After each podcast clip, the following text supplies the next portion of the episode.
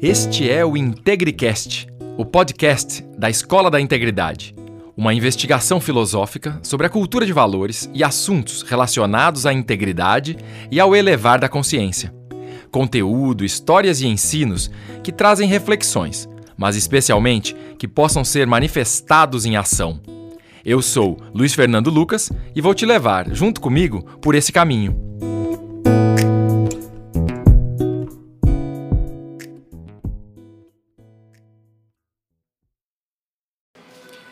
Este episódio é um episódio especial para mim, então eu estou reproduzindo a live que eu tive a honra de ser convidado para fazer com a professora Lúcia Helena Galvão. Sou fã da professora Lúcia Helena, assim como tanta gente.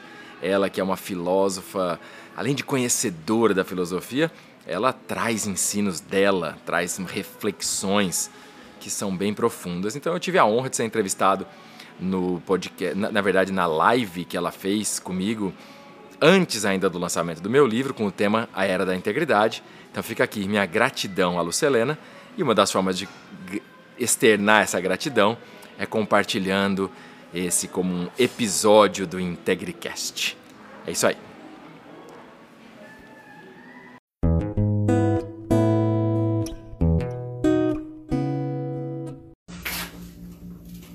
Olá, sejam todos muito bem-vindos. Mas hoje vamos ter mais uma das nossas lives. Daqui a pouco estará chegando o nosso convidado, Luiz Fernando Lucas. O Luiz Fernando Lucas, ele é escritor, palestrante, advogado, tem pós-graduação em marketing, é ativista e empreendedor.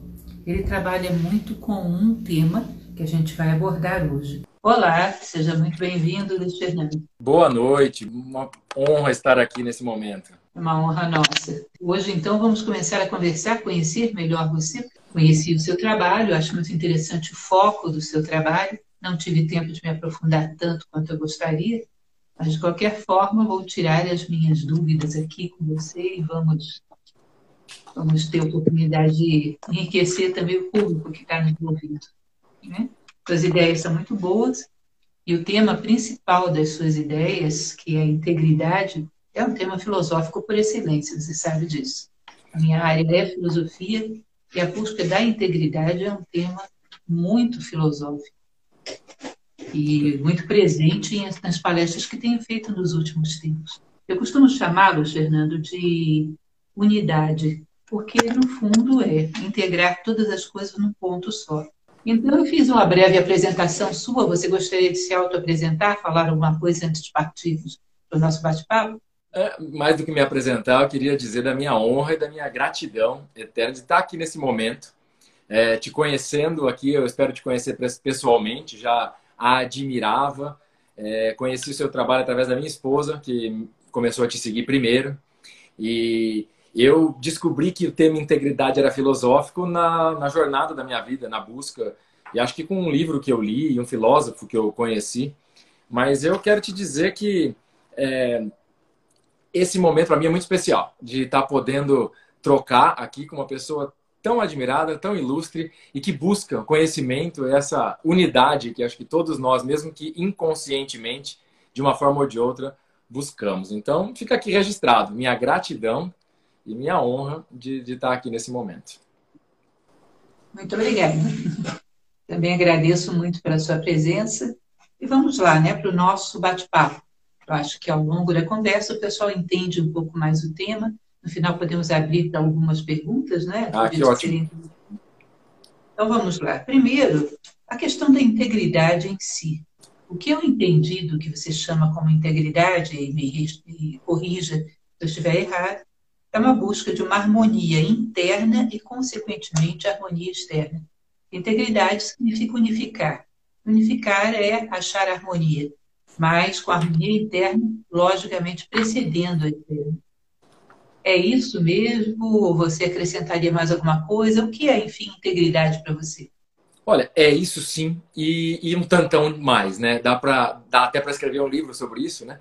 Mas eu vi uma, uma frase que a senhora falou, a senhora eu respeito aqui pela sabedoria e pela senhora de si.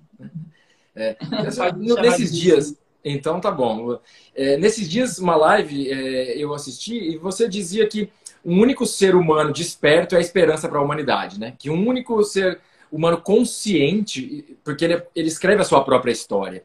E eu escutei essa frase de outra forma do filósofo Stefano Dana, dizendo que um homem íntegro transforma a humanidade.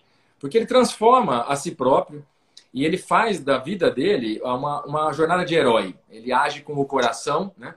da mitologia do filho de Eros, e por seguir o seu próprio coração, agir, agir com coragem, é, ele não, não olha a história do outro, ele faz a sua própria história. E ele está inteiro, ele está consciente de si, e como a palavra integridade mesmo traz, né, na sua etimologia, do, do inteiro, da unicidade, da plenitude, do todo, né?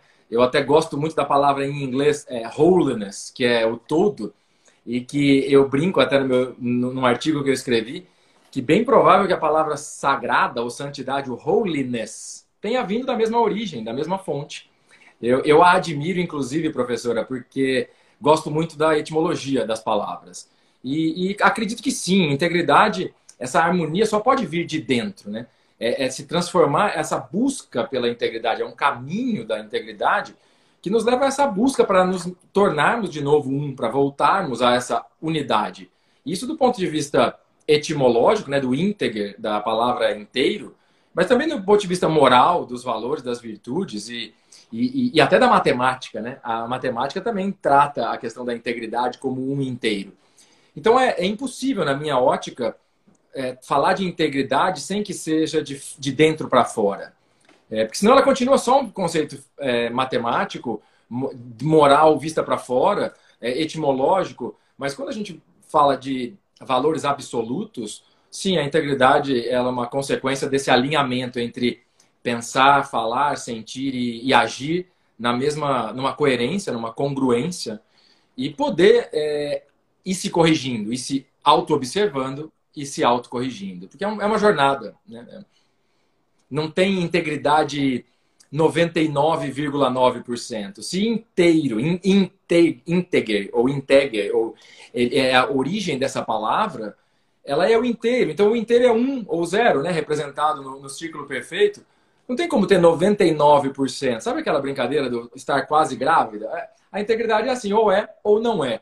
Então, como nós todos estamos nessa busca, nós estamos na busca da perfeição e de voltar ao nosso a nossa unicidade, voltar para o um, né? E esse um pode ser visto como a consciência plena, pode ser visto como a, a espiritualidade do todo, né? Da, do cosmos lá para os gregos ou da, do Deus para a, a forma que alguns é, utilizam religiosamente. É, ou para a nossa própria completude, que é uma outra, outro sinônimo para essa palavra integridade. Então, sim, respondendo a sua pergunta e dando um pouco de informação daquilo, tudo que eu venho estudando, né, da, da integridade também do ponto de vista filosófico, quando eu descobri que filosofia era legal. E isso foi uma transformação na minha vida de uns 10, 12 anos atrás. Pena que eu não conheci a Nova Acrópolis antes. Hum. É interessante, eu sempre uso uma frase que é quanto mais dentro, mais fora. Exatamente a capacidade de um homem harmonizar todas as vozes que vivem dentro dele fazer com que elas encaixem, como num grande quebra-cabeça, faz com que ele tenha capacidade de penetrar mais profundamente nos mistérios da vida, penetrar mais profundamente no conhecimento do outro. O superficial em relação a si mesmo será superficial em relação a todas as coisas.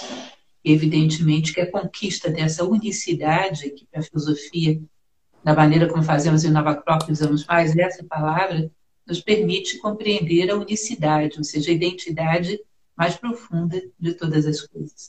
Olha, Bom, legal. Continuando, você, no, na sua própria obra, no seu livro, fala de algo que eu concordo bastante, inclusive, que o bombardeio de informações com coisas às vezes muito negativas, mórbidas, ou seja, o aspecto negativo do que acontece.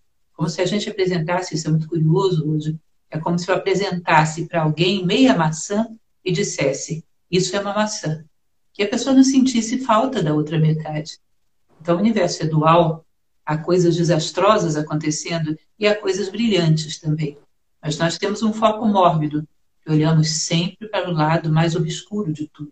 E você destaca isso no seu livro, falando que esse bombardeio de informações como algo, às vezes, maléfico, negativo, que não nos informa, às vezes nos deforma, como algo prejudicial sob vários aspectos, inclusive na diminuição da confiança do homem em si mesmo e nas leis da vida. Você poderia falar um pouquinho sobre isso para gente? Com muito prazer. E eu vou usar uma frase que eu também vi numa live que a senhora fez esses dias, que eu achei muito belo, porque vai totalmente alinhado com aquilo que eu venho estudando, falando, escrevendo, que é que a saída não está para nenhum dos lados, né? Ela está para cima. E porque o próprio conceito da dualidade que a gente vive e que está muito exacerbado nesse momento, né, em direita e esquerda, em lados, em brigas, ela nos faz ver uma visão parcial de tudo, né? E, e a informação em excesso, ela de fato vai gerando essa história, porque a gente sempre está vendo uma informação parcial. Ainda mais em tempos de inteligência artificial, em, tempo, em tempos de redes sociais e notícias que vêm do digital, onde a gente nem sabe direito, a maioria de nós, como é que os algoritmos selecionaram o que a gente está vendo, né? Então a gente vai gostando de certos assuntos, vai vendo mais deles. Então aqui vira aquele auto-reforço, né? Então, é, é, e hoje é, influencia eleições, influencia propaganda.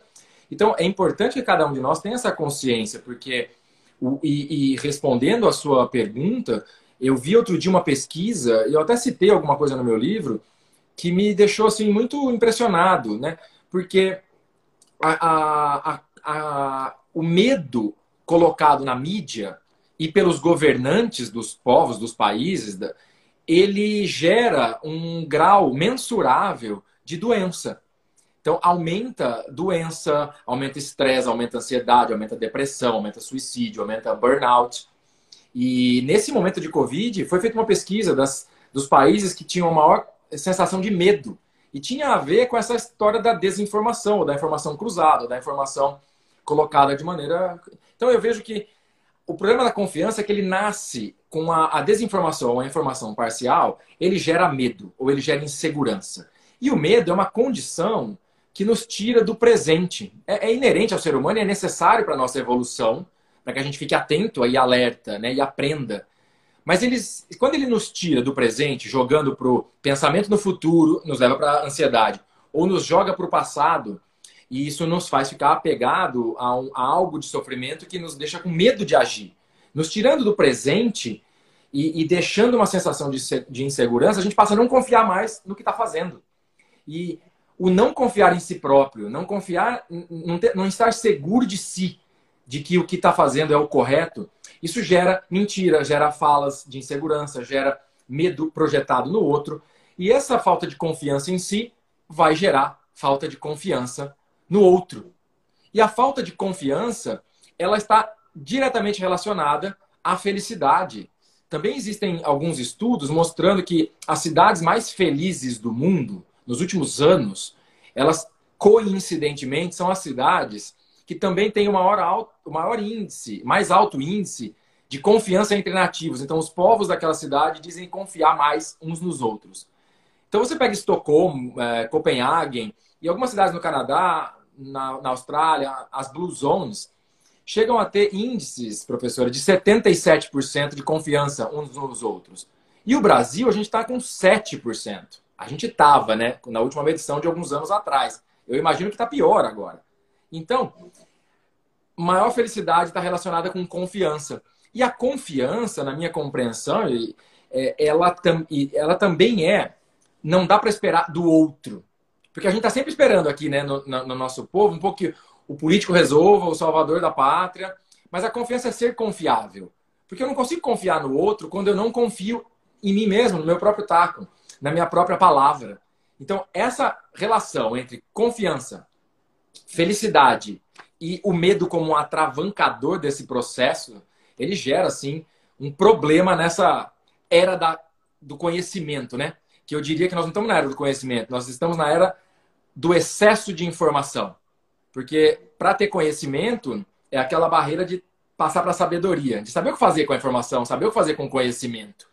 E o bombardeio, o excesso de informação sem filtro, ele vira uma grande bagunça mental. Ou eu vejo meus filhos na rede social, ou na briga do, das redes sociais por lados, direita e esquerda. Então, é, é, uma, é, um, é, é um momento que a gente vive crucial e de transformação, mas que cabe, na minha opinião, a cada um saber filtrar, saber buscar informação e saber transformar conhecimento, informação em coisas úteis, em, em sabedoria, em, em colocar-se num caminho de consciência e de, e de integridade. É, uma das coisas que eu tenho falado bastante é que crescer acreditando em si próprio já é muito difícil. Sem acreditar, zero chance. E uma das coisas que mais me preocupam é exatamente a perda da confiança na humanidade que nós vivemos. E é um processo que isso demoraria muito para a gente conversar sobre isso em maiores detalhes, mas o que eu percebo é que se comprar esses pacotes prontos de informação, software vida, e só dar o play, sem se dar o trabalho de analisar, de refletir, de buscar perguntas próprias, faz com que o homem fique mais estagnado do que nunca. Ele não faz suas perguntas, ele não busca suas respostas, ele já compra o pacote, onde a vida está toda vivida. E a ele resta sobreviver prazerosamente. Eu acho isso incrível, porque se você para para observar, por exemplo, hoje o que mais se diz é a humanidade é um caso perdido. A humanidade não tem jeito. Se você para para pensar na humanidade, na parcela de humanidade que você conheceu ao longo da sua vida, eu já fiz isso comigo mesma. Quantas pessoas, quanto por cento das pessoas que eu conheci realmente não prestavam? Eram pessoas com um nível de marginalidade muito grande, com um propósito de passar a perna nos outros muito intenso, difícil de reverter. Olha, eu acho que eu conheci menos de 5% de pessoas assim na minha vida. Mais de 95% das pessoas que eu conheci eram pessoas de bem. Pessoas que queriam levar a sua vida honestamente, criar os seus filhos. Você percebe isso, que a estatística da nossa é. experiência pessoal não condiz com isso que é bombardeado em nós, mas você prefere ver o mundo pelos olhos do coletivo, pelos olhos do outro, pelos olhos que estão na moda, e não confia nos seus próprios olhos. E de repente, quando você fala isso, as pessoas dizem: quem é você para discutir com a estatística tal e não sei o quê? Eu sou um ser humano pensante. Eu estou vivendo há 56 anos no mundo, recolhendo dados. Portanto, a minha estatística deve ser uma das mais longas que existem. 56 anos recolhendo dados. Portanto, por que, que a minha observação, a minha reflexão sobre o mundo não é válido? Como se fosse todo conhecimento já consolidado e a gente tivesse que apenas engoli-lo. Ou seja, quem nos tirou o direito de pensar e refletir por nós mesmos? Isso é algo que me preocupa muito. E por isso acho preocupante esse bombardeio de morbidez. As pessoas compram esse pacote pronto e ficam mórbidas em relação ao outro, em relação a nós mesmas, em relação à vida. Perfeito, reflexão. E eu estava aqui refletindo também. Eu acho que se eu fizer esse exercício vai dar menos do que 5%. Porque se a gente ainda tirar o nosso julgamento, né, de que a gente está achando que a pessoa está. A gente sem conhecer, às vezes, né, as dificuldades e os medos que estão fazendo elas agirem de certas formas. Porque eu escutei uma vez um amigo dizendo, que é um grande pensador também, que as pessoas só estão em dois estados, professora: pedindo socorro ou dando amor. E se a gente olhar aí, essa estatística pode até diminuir. E eu concordo que totalmente com a senhora, porque há um, há um parece que um, um, prazer mórbido nas pessoas em geral, né, de deixar de pensar é, para aceitar essas estatísticas. E, e quando vai esmiuçar no detalhe, a gente nem acha essas estatísticas de fato, porque isso foi uma manchete, um detalhe, né? Mas é, outro dia eu estava conversando sobre isso, eu tive num evento nos Estados Unidos sobre evolução tecnológica e eu tive uns, alguns dados que, me, que vão bem nessa linha. A humanidade hoje está muito melhor do que era. Tudo está melhorando. Tudo está melhorando. Só que a gente vai vendo, a, a informação também é, é exponencial. Então, o barulho, a sujeira, o ruído, ele fica maior. Mas a luz, a beleza, a evolução, a abundância, o bem-estar, a qualidade de vida, a comida, tá tudo melhor. Mas é, é, é necessário a escolha de cada um, né? É aquela história que a gente entra num elevador e pode conversar do ah, o tempo tá ruim, né? Vai chover, não vai chover, ou futebol, e com todo respeito ao futebol, ou a gente pode conversar de coisas verdadeiras, que querer saber se a pessoa tá bem, não perguntar como vai pelo um protocolo.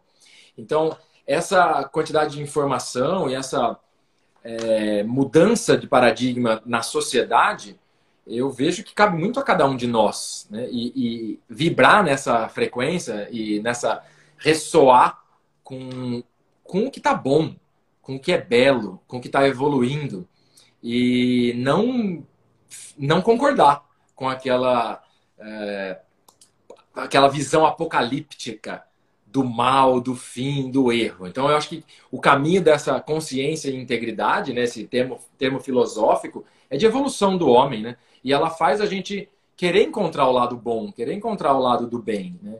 E, e eu fico feliz de ouvir as suas palavras, porque eu estou aqui, né, respondendo e aprendendo. E como é belo essa discussão quando ela tem profundidade. Né? Que, mais uma vez, gratidão e honra pela oportunidade desse bate-papo. É, esse aí seria um caso para a gente discutir bem longamente. Eu tenho um pouco de dúvida.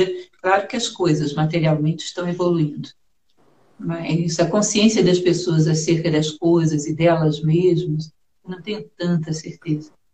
Eu sinto o nosso como um momento de muita acomodação. Terceirizamos o ofício de pensar a vida. E isso faz com que a máquina que o homem porta esteja sempre em evolução, mas o homem que porta a máquina, não necessariamente e não na velocidade que a gente gostaria. Não estou querendo dizer com isso que as pessoas sejam más, mas que o processo de informação corre muito mais rápido do que o processo da formação humana em valores momento em que a gente vive. Ah, eu é concordo. Concordo totalmente. E vai naquela frase de agora há pouco, né? Um, um, ser humano desperto pode mudar todo. Então, eu concordo totalmente também que a consciência ela vai despertando para alguns, mas é, pode alastrar mais rápido, né? Com toda essa informação, seja usada para o bem, a gente pode também. É o que a gente está fazendo aqui, né, professor? Dando um pouquinho de esperança é, para aqueles que querem pensar, obviamente. E tem tanto mais. Eu, eu sou um otimista de plantão também. Então, eu vejo que é, pode mudar exponencialmente também a consciência humana. Bom, continuando no nosso questionário, você fala a respeito de propósito, mais uma vez uma adequação de nomenclatura para a filosofia propósito é sentido de vida. E é uma questão bastante polêmica hoje em dia. O que você acha, para você, qual é o seu conceito de propósito, de sentido de vida? Como você descreveria esse conceito? É, eu acho que a, a própria resposta está na pergunta mesmo, porque é, propósito é sentido de vida, é que a vida faça sentido e que tenha sentido viver. Porque está na moda hoje propósito nas empresas, né? É, mas e as pessoas buscando propósito justamente porque perderam sentido. Porque elas estão vivendo por essa informação colocada de, de vindo automático, de um monte de crenças, crenças e dogmas crenças culturais, crenças familiares, crenças religiosas, crenças educacionais, assim, que a gente recebe tudo pronto. Eu vejo que a educação está ainda de séculos atrás, talvez mais do que a consciência, o que está muito atrasado é a educação, que está ensinando as pessoas copiarem para passar em exames e não ensinando a aprender. Porque a maior importância, na minha opinião, é aprender. E, e aprender sobre si próprio, para poder saber o que, que move, né? o que, que move o coração e o que, que faz? Eu gosto daquele conceito de, do Ikigai, né? do conceito oriental, de quando junta o que te pagam bem para fazer com o que você faz bem, com aquilo que, é, além de tudo, você tem é, prazer em fazer e, e, além de tudo, ainda faz um bem para a humanidade. O sentido da vida é, é, é, é pensar que a segunda-feira é tão alegre quanto o domingo, de que a sexta-noite é tão divertida quanto qualquer outro dia, porque está vivendo no outra moda, uma palavra da moda no flow, né? O propósito de vida é quando a gente consegue encontrar felicidade, mesmo nas tristezas, porque as tristezas podem ser os grandes aprendizados da nossa vida. As tristezas podem ser as grandes oportunidades de crescimento, de valorização. É, o sofrimento é opcional, mas o propósito, na minha opinião, na minha, no meu estudo, na minha visão de mundo, e é, é esse momento onde o sentido da vida e, se, e fazer sentido para si próprio está unido naquilo que você pensa, faz e fala, é, vive para isso. E alguns chamam de missão, outros chamam de, de propósito, outros chamam de sentido de vida, mas é não tem muito o, o que explicar a não ser estar tá alinhado aquilo que faz sentido para você é, trabalhar mesmo que fosse de graça maioria das pessoas hoje, na minha visão, elas, elas são escravas do tempo do que, que vem. Elas são escravas corporativas, elas são escravas das suas próprias crenças. E propósito é estar vivendo livremente e entendendo que faz sentido a sua vida, faz sentido a sua vida e que a vida como um todo faz sentido com todas as suas dificuldades e aprendizados. Se você me permite agregar uma perspectiva filosófica a isso, eu costumo explicar isso bastante num curso que eu tenho de administração do tempo, onde eu juntei técnicas de administração com filosofia. Oh, que legal. uma das coisas mais interessantes nessa técnica é, em primeiro lugar, você pensa na vida como um todo. Depois você encaixa aí dentro um círculo concêntrico da década, do ano, do mês, do dia de hoje. E, do ponto de vista filosófico, esse círculo maior é o sentido de vida. Ou seja, quando você para para pensar, eu estou agora diante da morte, o que eu gostaria de ter construído quando eu olhar para trás?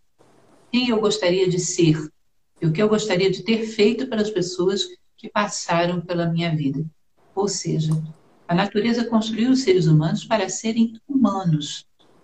E o sentido da vida seria chegar o mais perto possível da condição humana plena, que é um objetivo comum para toda a humanidade. Né? O ápice da pirâmide. Cada um caminha por uma face, mas o ápice é o sul. Plenitude da condição humana, valores, virtudes, sabedoria.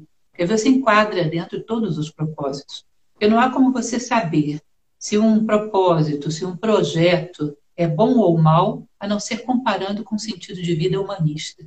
Que justifique tudo isso. Que diga quem você quer ser quando tudo chegar lá na frente. O que você quer ver quando olhar para trás. Tá? Então, aí sim você pode dizer: esse projeto é um projeto egoísta que só traz benefícios pessoais. Não, esse agrega valor ao mundo. Esse é útil. Esse realmente pensa na humanidade. Te aproxima de um sentido de vida maior e para todos os seres humanos. Não tem muito que ficar complicando, escolhendo qual é o meu sentido de vida. Você é humano? Sou. Então a natureza já escolheu o teu sentido de vida quando você nasceu. É chegar Perfeito. ao máximo da condição humana que você pode chegar. Aí você Perfeito. conecta tudo a isso. Tá? E fica tão mais fácil quando você usa esse esquema. É bem interessante. Olha, perfeito. Grato pela sua contribuição. Posso fazer uma contribuição da contribuição também? Que a senhora usou algumas palavras que me foram muito caras. E eu tenho um artigo que eu escrevi, até enviei para a senhora, chamado Geometria da Integridade. E ela é um, um estudo, um ensaio, filosófico até, de, das, dos, das letras gregas, da, da Φ, né, da constante matemática, 1,618, e da letra Pi, 3,14 porque a divisão de uma pela outra dá o ângulo de inclinação da pirâmide. Que esse artigo mostra assim que a, o Φ, do ponto de vista da Fibonacci, né, da, a, a, proporção divina, tudo na natureza segue essa proporção. Então, o que vem de cima como orientação divina, dividido pelo π, que pode ser chamado também de princípio da integridade, porque o π matematicamente é o diâmetro dividido pelo raio. E, então, o princípio de um, uma circunferência de diâmetro 1 ela tem o, a sua circunferência 3,14, que é pi, o princípio da integridade. Então, a senhora falou de um círculo perfeito, que é a busca humana, filosoficamente. E aí, quando a gente pega o que vem do alto, junto com o que anda para frente, pela nossa busca pela excelência, pela perfeição, nos coloca no ângulo de andar para frente e para cima, para frente e para cima, exatamente no ângulo da pirâmide, para encontrar esse um filosófico desde da, do Egito. Isso foi um insight mais do que um estudo e esse artigo está lá, quero compartilhar com os seus seguidores e está no meu, no meu site, no meu, no meu Instagram, que acho que vai ser interessante. E quando a senhora falou do círculo, me lembrei bastante disso. Então, grato pela contribuição e não podia deixar também de colocar isso. Ontem eu conversava, foi uma live maravilhosa, que eu fiquei muito gratificada por ela, com a doutora Ana Cláudia Quintana, que é uma médica paliativista, trabalha com doentes terminais, poderíamos dizer assim, doentes com doenças graves, em geral irreversíveis. E ela me falava que esses doentes, a poucos dias da sua própria morte, eles trabalham com uma capacidade de síntese do essencial da vida fantástico, de síntese também com as pessoas as que estão à sua volta, capacidade de perdoar os seus desafetos, capacidade de entrar em harmonia com a família, com amigos. No momento de maior lucidez do homem, quando porque a consciência nasce do contraste. É. E o contraste entre a vida e a morte é uma chamada de consciência poderosa. Então, nesse momento de maior consciência, o homem busca a unidade. Perfeito. A unidade, fazendo a síntese da sua vida, é a unidade, estando em paz com todos os seres humanos que estão à sua volta. E isso significa que a unidade é o ponto mais alto de sabedoria do homem. É a realidade mais profunda que resta quando todas as outras coisas foram tiradas e até mesmo a tua vida está na iminência de ser tirada. Que bate muito com toda a filosofia grega. Você deve saber que na década pitagórica as coisas saem do zero e vão para o um. E quando chega ao 10, voltam a um e voltam a zero. Ou seja, o universo pulsa, manifesta e reabsorve. Binário. Então, sempre, e sempre falo muito para as pessoas: considere que todo discurso de ódio que prega separatividade está na contramão da natureza. Está Perfeito. na contramão do sentido maior da vida. Isso é algo que pode dar muito discernimento. Saber que se você está subindo a pirâmide, quanto mais sobe, mais você está unido a todos aqueles que estão subindo também. Está cada vez mais dividido, sinal de que está descendo a pirâmide. Você geometria pura. Se afasta cada vez mais, é porque está descendo. Exato. Fantástico. Vamos, vamos para a nossa próxima pergunta. Você usa esse nome aí, já é um lado mais dar algumas alfinetadas em você. Ótimo. Você usa na sua obra o nome integritismo, é isso ou eu coloquei errado? Eu, eu escrevi um, um, ensaio chamado Integritismo há uns 4, 5 anos atrás. E eu apenas menciono ele no meu livro. É, eu também não gosto desse nome, tá? Eu já tentei achar outro para ele. Mas é, foi um, um, um ensaio de querer uma utopia, uma visão de um mundo baseado na integridade, né? E o integritismo porque as pessoas conseguem entender, né? Como um sistema, como uma, mais um sistema social, político, econômico. Mas vou deixar a senhora fazer a pergunta, mas já, já antecipando que eu não acho que esse nome, que esse, esse nome é, é, é, é muito legal. Não, não tenho nada contra o nome, não. Mas eu gostaria que você me explicasse o seu ponto, seu ponto de vista sobre isso, porque basicamente o que eu vejo é que é muito comum no nosso momento histórico que se crie modelos sociais, como se fosse uma forma e quisesse encaixar a humanidade dentro dele. E eu vejo que muitas vezes isso não, não funciona muito bem. Que eu percebo que talvez a gente tivesse que pegar as pessoas, formá-las em valores e deixar que elas caminhassem, instruindo em cada degrau, estimulando em cada degrau. Me parece que aqueles que tentaram impor um modelo, um ismo qualquer à humanidade, muitas vezes isso debandou para uma imposição, uma camisa de força que acabou não atendendo às necessidades do ser humano. Por uma razão muito simples, a gente não sabe quais são as necessidades do ser humano. Então você cria um modelo para esse manequim que você tem agora, que talvez caiba nesse manequim agora. Mas essa pessoa vai se desenvolver, daqui a pouco o manequim dela é outro, as medidas são outras. Eu gosto muito de um filósofo chamado Roger Scruton, que ele falava sobre isso. Acompanhar o ser humano, né, instruindo-o na direção de valores humanos, mas deixá-lo subir os seus degraus conforme as suas necessidades, as suas possibilidades e suas aspirações. Podem até ser mais rápidas do que a gente imagina, mas que a gente não pode prever exatamente para que modelo elas caminham. Os modelos não são criados por nós, são criados pela natureza. Uma vez eu estive no Egito, Luiz, e fui no templo de Dendera. Isso que foi uma experiência que eu nunca esqueci. Os degraus são desse tamanho. Você olha lá em cima o templo, mas você sobe degraus tão pequenos que a impressão que você tem é de que está andando em linha reta. Eu achei aquilo ali um recado dos egípcios para a humanidade. É assim que se sobe grandes alturas. Degraus tão pequenos que quase não se percebe que se está subindo. E num determinado momento você chega a outro patamar. Eu imagino que talvez fosse assim, aceitar o ritmo da humanidade, cada um segundo o seu ritmo, mas não querer impor um modelo. É como se a gente quisesse prever um futuro que, na verdade, a gente não tem como prever. Né? Dar o melhor de nós para que a pessoa desenvolva a sua formação humana, mas deixar que o modelo vá se construindo a si próprio. O que, que você pensa sobre isso? Perfeito. Quero fazer o convite para que a senhora leia é, esse, esse texto até, porque ele foi feito muito numa, numa vontade interior, assim Mas o conceito é exatamente isso. Quando eu digo que eu não gosto do nome, é porque eu não gosto dos ismos. Justamente por isso que você trouxe, que as pessoas se apegam né, aos ismos, aos modelos, e os ismos normalmente são é, polos, são, são é, polaridades de, de algum espectro. E, e, justamente depois fica preso aquilo e, e se utilizando daquele ismo para justificar algo. Então, mas no, no, nesse ensaio, e que eu coloco no meu livro agora, mais avançado, um pouco de pensamento e fruto da minha própria evolução, é uma proposta de que não é um modelo com ismo, mas sim uma nova era de consciência chamada Era da Integridade. Porque o que eu propus lá atrás, alguns anos atrás, é, nesse contexto, era um modelo sociopolítico-econômico que não se baseasse de fora para dentro, mas que se baseasse da evolução individual das pessoas num caminho de consciência. E que, se, e que isso aconteceria exatamente como você falou, através de uma evolução de valores. Por isso, o integritismo, que era um modelo onde ele parte da busca pela integridade, onde as pessoas têm consciência de si próprio, onde não há corrupção, não porque tem leis. Eu até fiz uma frase naquela época, né, de que sonho com o dia que a corrupção seja deixada como léxico, léxico em desuso no dicionário.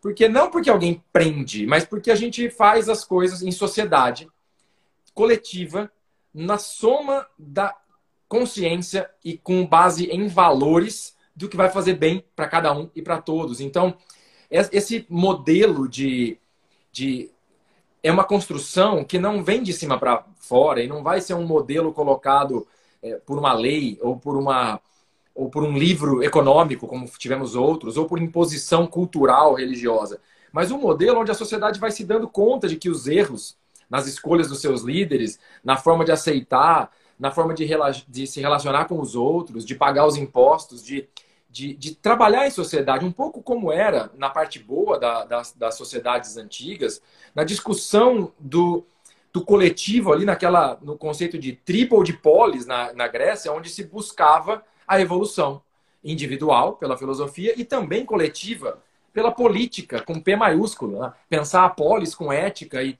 e, e, pensar o bem comum. Então esse modelo de integritismo, e no meu livro eu trago com outro com outro nome, mas nessa sociedade que queremos e merecemos, fruto da evolução da consciência e do caminho de valores, de virtudes, da integridade, né, como, como mãe ou pai de todas as virtudes, né, desses valores absolutos, é, e, e fruto da, de uma evolução individual, e que de indivíduos e indivíduos vamos somando uma coletividade de seres conscientes. Essa utopia, esse sonho, é justamente isso, não é um modelo social pronto, mas construído a partir de, dessa escada de valores que a gente pode ir construindo cada um de nós. Bom, você falou do seu sonho, deixa eu falar um pouquinho do meu. Eu sonho, entre muitos outros sonhos, que todos aqueles que oferecem modelos prontos e querem encaixar a humanidade aí dentro, deixassem isso de lado e tornassem a sua vida um modelo. Porque o que nós estamos precisando muito é de referenciais.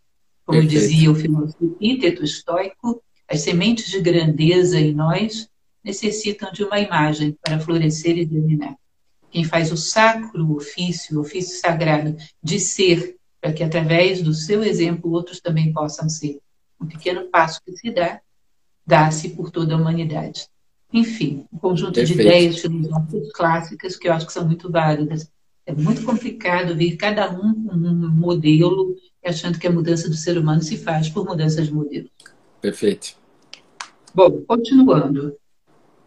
Mais uma provocada boa com você, que na verdade não é só uma provocação para alfinetar você, não, mas uma dúvida minha mesmo.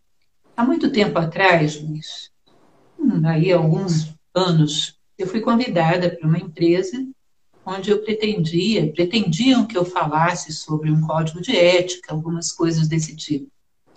Não estava tão na moda quanto hoje. Hoje isso explodiu por causa da lei anticorrupção e tudo Exato. mais. Mas antes de eu fazer essa palestra, a pessoa que me apresentou começou a fazer um discurso para todos que estavam ali, disse que a intenção é que as pessoas desenvolvessem alguns valores para que fossem tivessem maior equilíbrio, para ter como finalidade a queda do absenteísmo no ambiente de trabalho. porque, na verdade, a falta de valores, o desequilíbrio que isso gera, estava dando uma taxa muito alta de absenteísmo. Aquilo me deu uma sensação muito ruim, sabe? Uhum. Me deu a sensação de que, se os valores fazem a pessoa ir ao trabalho, vamos ensinar os valores. Se fossem os vícios, íamos ensinar os vícios, porque o propósito do processo não são seres humanos, é a falta ao trabalho. Isso me lembrou Emmanuel Kant, numa obra que é Os Fundamentos da Metafísica dos Costumes, ele dizia que é extremamente imoral ter o ser racional, o ser humano, como meio e não como fim em si. Perfeito. E me parece que a sociedade como um todo padece disso, isso não é só no meio empresarial, isso é uma cultura social. Ontem, Exato. mais uma vez, na minha conversa maravilhosa com a doutora Ana, ela falava, bom, a finalidade da medicina, da medicina perdão, é a cura. E quando o paciente não tem cura, as pessoas acham que isso não é mais finalidade da medicina. Ou seja, não é o ser humano, é a cura. Se não tem cura, esses incuráveis ficam meio à margem do processo. É. E dentro do processo social, em todas as. Às vezes, até numa relação pessoal. O propósito é que você não fique sozinho, que você não fique carente de alguma uma pessoa ao seu lado, que tenha um testemunha da sua história pessoal. Muitas vezes usamos o outro para um processo de autossatisfação. E dentro de um processo empresarial, vem lá compliance, vem lá códigos de ética, vem lá as chamadas soft skills. Eu percebo, as pessoas querem as virtudes ou acham que as virtudes dão mais lucro? Exato. Se descobrissem que os defeitos dão mais lucros, eles não começariam a trabalhar pelos defeitos, porque enquanto a finalidade do processo não é o homem, eu deixo isso bem claro, Enquanto a fidelidade do processo não é o ser humano, eu não confio nesse processo. Uhum. E tem, fico aí muitas vezes receiosa de, de, participar, de entrar com mais força, até que me convençam do contrário. O que, que você teria para me dizer sobre isso? É, eu vejo que a sua avaliação é muito correta e realista. E assim vem caminhando a humanidade, né? Às vezes em passo de formigas, mas eu tenho visto, eu, eu venho muito a minha vida profissional sempre foi muito ligada, de certa forma, ao meio corporativo também, como empresário, empreendedor, executivo. E eu tenho visto uma transformação real, mas ainda muito pequena em termos percentuais, porque é, o que eu vejo é que a maioria das empresas, quando começou essa onda, por exemplo, lá atrás de falar de responsabilidade social, depois de responsabilidade ambiental, e agora está na onda do compliance, de ser correto, da integridade nas empresas é, muitas empresas foram aderindo a essas coisas, em princípio, por moda, por dizer nos seus statements de marketing e que justamente para provar que aquilo era politicamente correto e ter com isso um resultado melhor. E aí é bem como você estava dizendo, eu quero isso, mas eu, na verdade o que eu quero mesmo é aquele resultado independente da, da de quais pilares que eu estou usando para construir. Nesse momento, eu vejo que isso ainda é muito forte no, no meio corporativo por essa valorização muito grande ainda pelos resultados, por números, pelo materialismo. Mas ao mesmo tempo, você tem, eu vejo várias culturas e várias empresas, vários países e, chegando muito com as novas gerações um questionamento e a gente vê nos últimos poucos anos um crescimento muito grande de busca por produtos que tenham de fato alguma responsabilidade, algum impacto positivo. É, a gente vê muito isso na alimentação, no crescimento das, dos produtos orgânicos, na alimentação vegetariana, vegana, é, muito na investimento, investimento. Então você vê algumas empresas é, têm demonstrado claramente que elas estão saindo, poucas, mas dando como exemplo, saindo dessa coisa de fazer para os outros verem e que para dar lucro e de fato fazer porque acreditam nisso e o lucro é consequência delas conseguirem se manter vivas. Porque também se não tiver lucro, elas não vão pagar suas contas, né? Então, é, tem é, uma empresa, por exemplo, que foi líder nesse processo, que é a empresa Patagônia, nos Estados Unidos, a Reserva, aqui no Brasil tem feito um trabalho parecido e bonito, que ela colocou como seu grande fator não era mais ter lucro, não era ter que mostrar a planilha para o acionista, mas era que os seus colaboradores tivessem felicidade que eles pudessem surfar ao longo do dia. Se eles não tivessem essa satisfação de equilíbrio e se os clientes não tivessem também sendo atendidos dessa forma, não fazia sentido ter empresa. O dono tinha essa cabeça e conseguiu com, começou a construir isso 20, 30 anos atrás e agora que está sendo vista. A Patagônia é interessante, eu já visitei loja, a loja original deles em São Francisco. É, tem uma máquina de costura na frente da loja e um funcionário que é para costurar roupa de qualquer pessoa que parar lá. Seja a sua que você quer devolver quando quer comprar uma nova, para levar para casa ou para doar para alguém, ou se você levar uma roupa, eles te costuram para você, porque eles falam que o objetivo deles não é comprar roupa e você produzir mais lixo, mas é fazer com que as pessoas se vistam confortavelmente, bem. E se eles tiverem que dar isso, tudo bem. E aí eles têm um, um grande, é, uma grande preocupação em fazer com que os, a sua existência como empresa cause o bem para os seus colaboradores, para a comunidade que estão e para o mundo como um todo. Isso surgiu, deu origem a um movimento chamado B Corps hoje, que são as empresas que têm claramente nas suas declarações, nas suas políticas, nos seus statements e, e, e propósitos, e, e, conseguem comprovar isso, que além delas darem lucro, terem responsabilidade social, responsabilidade ambiental, eles entendem isso como pré-requisito para a existência. Elas têm que ter claramente o que, que ela, a existência delas faz com que melhore alguma coisa de bem ou de bom para a humanidade. Ainda são poucas, mas está acontecendo. No meu livro eu entrevisto o Pedro Bueno, presidente da maior rede de laboratórios diagnósticos e hospitais na América Latina, e ele está fazendo uma transformação enorme na empresa, onde ele está estimulando as pessoas a meditarem, estimulando as pessoas a buscarem o seu, o seu sentido de vida, ter felicidade, porque ele entende que isso vai fazer com que ele tenha pessoas mais saudáveis, mais alinhadas, para tratar melhor os consumidores, transformar fazer a saúde fazer mais sentido e não ser a saúde que trata hoje de sintomas de morte, de doenças. E ele tem feito uma grande transformação, tá um case lá no meu livro, que você percebe que é real. Ele teve um momento de catarse interior, de, de pensar o que, que fazia sentido para a vida dele e de consciência do que, que ele podia contribuir e de que não só buscar números, crescimento não fazia mais sentido. Uma empresa tão grande, tão bem sucedida, com tantos números superlativos, mas que transformar através do que estava tangível para ele, a vida dele, das pessoas, com maior grau de consciência, fazia sentido. E que isso podia impactar para o bem da humanidade. Então, são poucas exceções de exemplos, Lúcia, mas eu vejo que estão acontecendo. E talvez elas sejam, do ponto de vista corporativo, essa, esses exemplos de transformação que a gente precisa, e não os modelos prontos. E não se faz empresa sem seres humanos, sem líderes conscientes. E essa é a grande diferença, né? Eu vejo que é os valores corporativos, concordo 100%. Só faz sentido se aquele líder e os colaboradores, associados, tiverem se transformando e, e se juntando por coerência de valores e não por interesses do salário ou do lucro.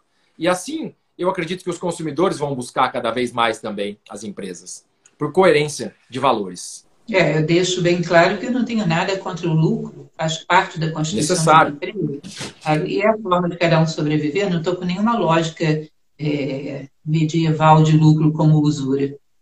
Mas eu acredito que, como você mesmo fala no seu livro, muitos especialistas, muitos terapeutas dizem que para a cura da saúde mental, uma das ferramentas mais úteis é a prática do bem. Exato. Eu penso, será que essa mentalidade não poderia ser transplantada para as outras áreas? Será que para a saúde empresarial também não serviria?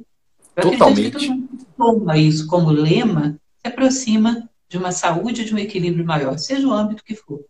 E gostaria muito de ver isso acontecendo. Se você conhecer algum empresário assim que queira conversar comigo, eu adoraria. Bom, continuando. Uma pergunta que também é um pouco provocativa, mas nem tanto como as outras, né? Uhum. Você acredita que o acesso a mais informações gera necessariamente maior nível de consciência? Não. Ela, como a gente falou no começo da nossa. Ah, que bom. A provocação, tá... estamos alinhados, né? É, como falamos no começo da nossa conversa, né? O excesso de informação ele pode dar essa confusão mental, pode dar dúvida, pode gerar medo, pode gerar lados. Eu acredito que é, o acesso ao conhecimento e transformar esse conhecimento em sabedoria pela ação, em pôr em prática aquilo que a gente tem de conhecimento e de sabedoria, ela pode sim nos levar a degraus cada vez maiores de consciência. Até porque a gente vai é, crescer dentro e a gente, com, com esse conhecimento e sabedoria interior, a gente vai poder observar e aprender com os próprios erros. E fazendo como o filósofo Stefano Dana disse, postei no meu Instagram esses dias, agradecer aos antagonistas, né? Porque os antagonistas são, na verdade, nossos maiores aliados. E a gente só consegue ter essa compreensão de que os nossos erros servem para o nosso aprendizado se a gente está querendo observar eles para melhorar, ou seja, transformar essa informação em conhecimento, em sabedoria aplicada. Por isso que eu gosto da expressão que eu aprendi com um, um grego suíço muito bem sucedido. Esse é um empresário, vale a pena uma conversa com ele, mas teria que ser em inglês. O George Cooks tem um livro com ele, dele, é, sobre ele, chamado Um Sonho para o Mundo. E ele coloca essa questão dos valores e fazer o bem como causa maior dele ter chegado de office boy a bilionário. E o que, que ele faz para contribuir de fato, assim, é, não como propaganda, mas na vida empresarial dele. E ele me falou uma frase que eu achei muito interessante, que é, é que ele se intitulava um filósofo de ação, que de nada adianta o conhecimento se não for colocado em prática. E a ação de buscar cada vez mais informação que sirva para galgar degraus de consciência nessa busca de cada vez mais valores, nos levar para a integridade, aí sim ele pode gerar maior consciência. Mas a informação pela informação, ele pode gerar um alienado cheio de informação. É, falava no início da nossa conversa mais sobre o bombardeio midiático. Aqui eu me referia mais ao nosso processo educacional mesmo.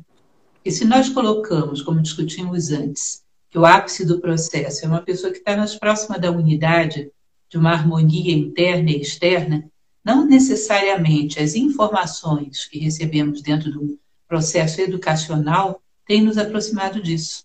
Eu acho isso uma coisa a ser pensada. Então, se você me pergunta, essa pessoa é íntegra? Eu te digo, ela tem 20 anos de estudo em bancas acadêmicas. Isso te dá alguma informação sobre o que você me perguntou? Nenhuma. Nenhuma. Hum. E isso é algo que, que preocupa. Imagino que aquilo que a doutora Ana Cláudia falava para mim ontem, que num determinado momento alguns homens diante da morte mostram uma sabedoria fora do comum. Eu acredito que o processo educacional deveria levar ali. E muitas vezes o essencial é deixado para trás. Nós recebemos perícia técnica em lidar com as coisas, mas não a perícia humana de lidar conosco mesmo e com os demais. Ou seja, nós temos mais informação do que formação. Educação, etimologicamente, vem de educere, trazer à tona, seria exatamente trazer à tona essas sementes de humanidade que dormem dentro de nós.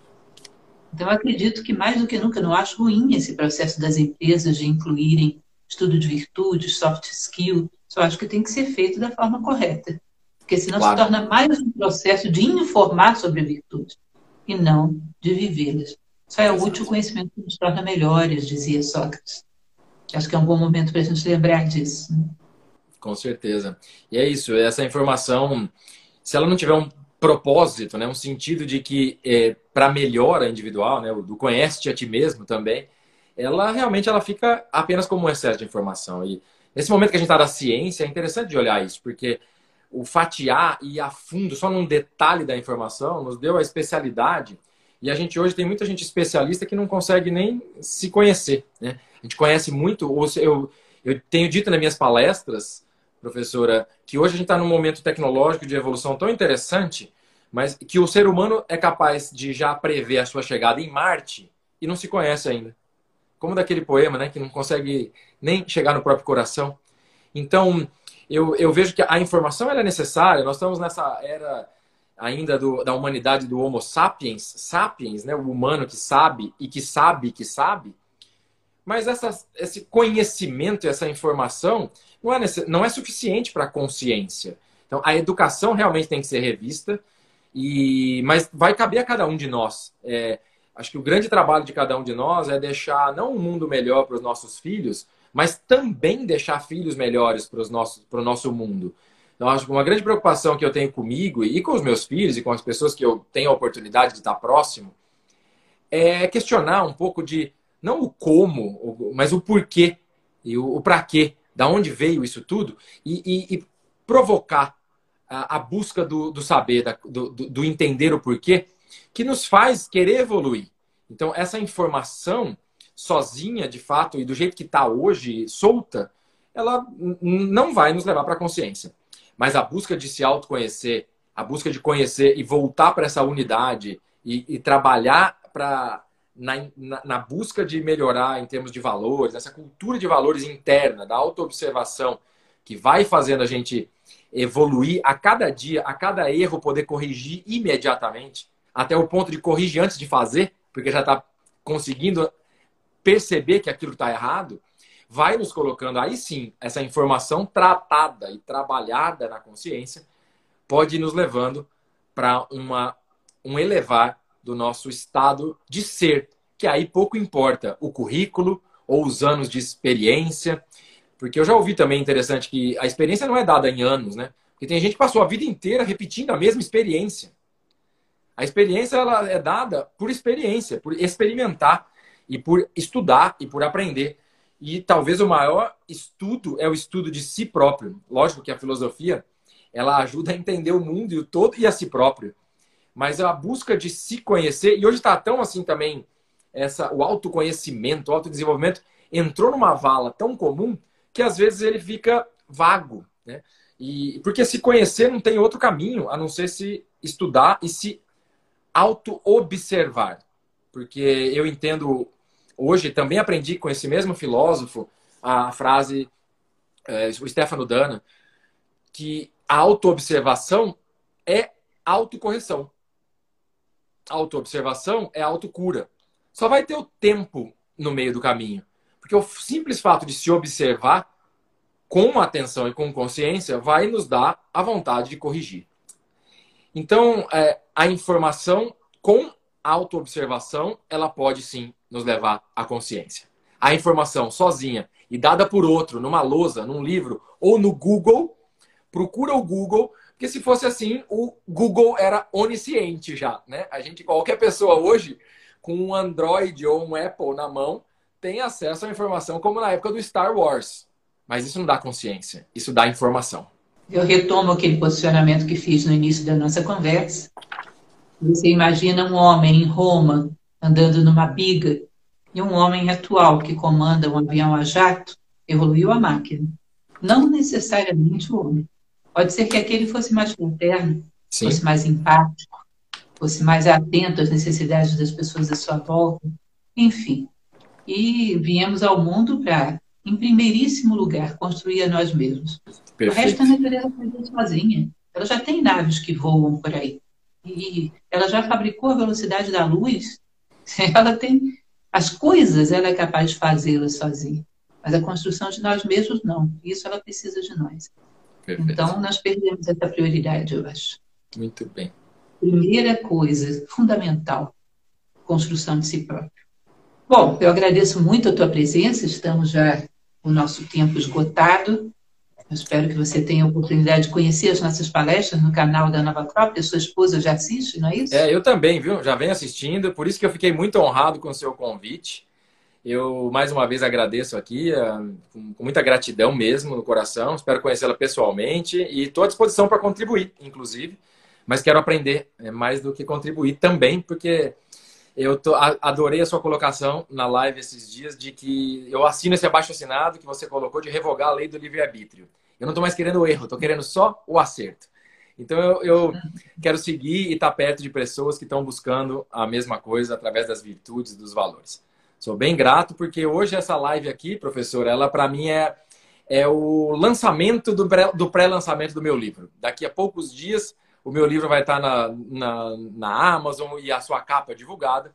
E essa oportunidade de falar sobre esse tema, a era da integridade e o ser humano consciente, o homo conscious, é, que, a, que você está me dando é realmente um presente que eu diria que vem do todo. E por isso eu agradeço a senhora, a ao todo e a todos os que estão aí nos seguindo, e nossos amigos e quem nos apresentou, Denis lá da Polo Palestrantes, deixar aqui minha gratidão.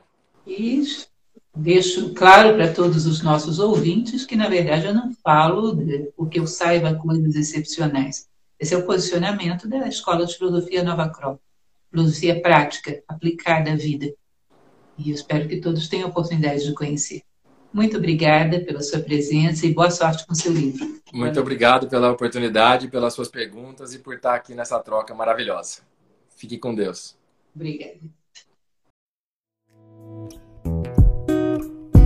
Este foi mais um episódio do IntegriCast, o podcast da Escola da Integridade. Eu sou Luiz Fernando Lucas e agradeço por sua audiência.